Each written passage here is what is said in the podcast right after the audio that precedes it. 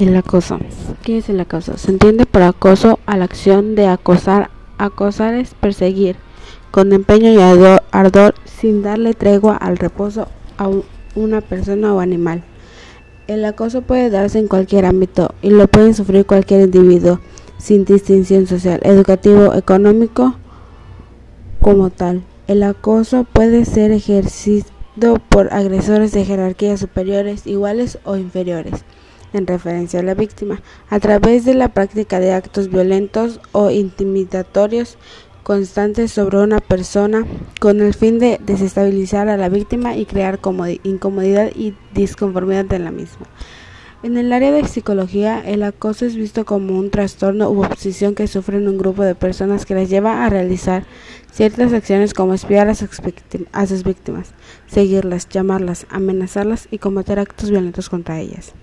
El acosador es un individuo que acosa de forma física, psicológica o mediante el uso de las tecnologías, bien sea a través de del Internet o de teléfono.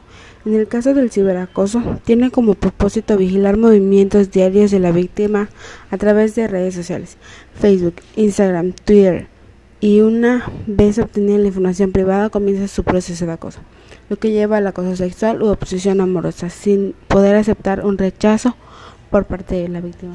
Se puede distinguir diferentes tipos de acosadores, como acosador laboral, sexual, escolar, físico. En virtud de la gravedad del trastorno, algunos países como Colombia y México han apoyado en introducir a su legislación el acoso para prevenir y sancionar así como otras acciones. Fíjense el hostigamiento. Según estudios psicológicos practicados, el acosador él mismo presenta un perfil psicológico que destaca falta de empatía, carencia de sentimientos de culpa, paranoico, mentiroso, compulsivo, manipulador, premeditado, entre otras. En el reino animal, el acoso es la persecución a caballo en campo abierto de una res vacuna.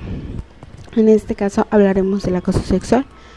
El acoso sexual es cualquier comportamiento verbal, psicológico o físico dirigido contra una persona por razón de su sexo con el propósito de crear un ambiente intimidatorio, hostil, humillante y de atentar contra su dignidad. No obstante, el acoso sexual también puede verse junto a otros acosos como el laboral, en el cual se lleva a cabo por una persona que por el poder que posee dentro de la empresa abusa e intimida sexualmente a otra persona.